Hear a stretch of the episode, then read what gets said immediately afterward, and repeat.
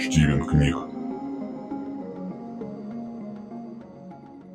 Максим Арапов. Когда-нибудь. Когда я погибну и уйду за грань, сказал как-то Валериан, то попаду в рай для пилотов.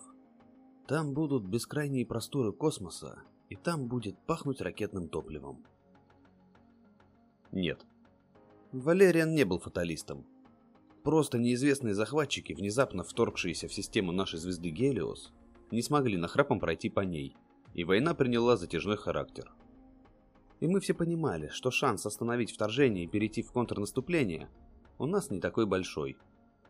Но надежда, на то и надежда, чтобы надеяться. И у войны тоже бывает рутина. И хотя редкий день проходил без вылетов, но настоящие бои случались редко.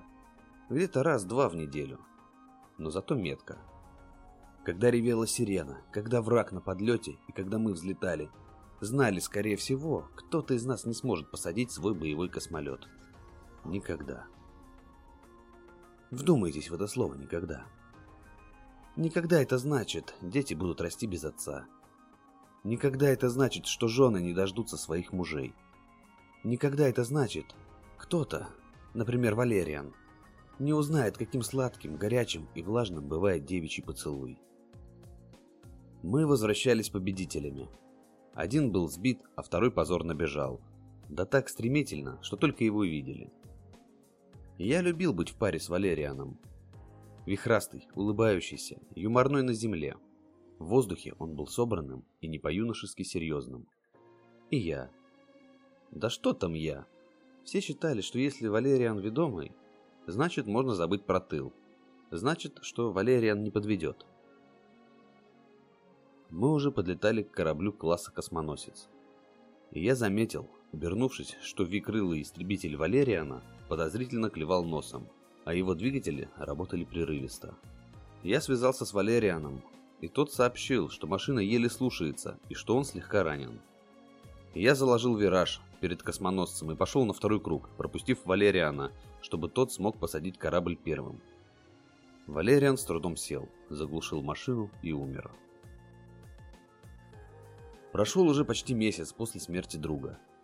А я все равно каждый день приходил на его могилу, на нашей родной Терре Алии.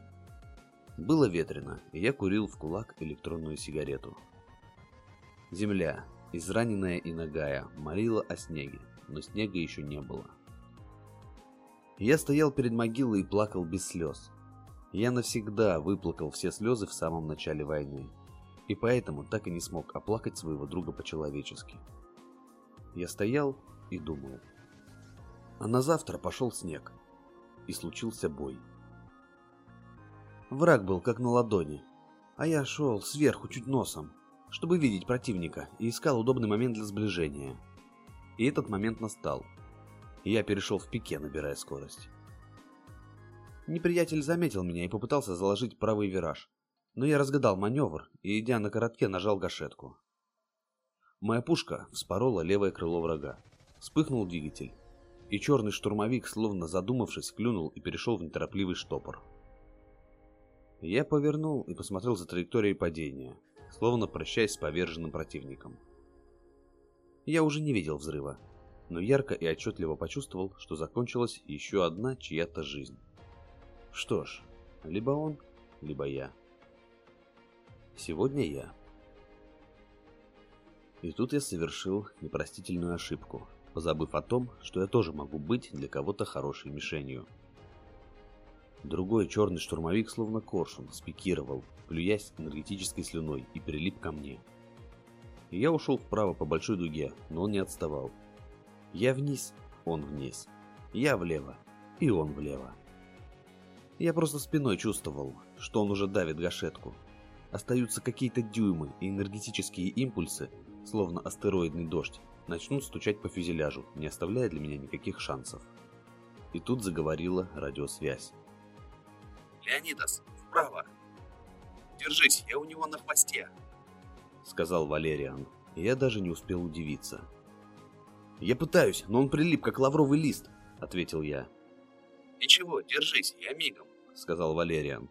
И я понял, что он начал стрелять. Сорвешь арпета, не уйдешь. Я обернулся. Штурмовик натужно заскрипел, и потом словно оборвалась невидимая струна.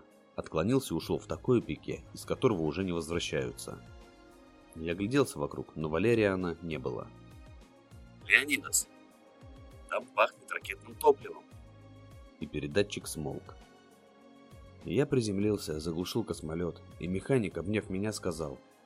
«Ну ты и везунчик». «Что случилось? Почему он вдруг потерял управление?» Я посмотрел в черную бездну космоса и не ответил. Лишь надеялся, что рай для пилотов существует. И я встречусь там с Валерианом. А только что случившееся означает, что это когда-нибудь действительно произойдет. Стивен книг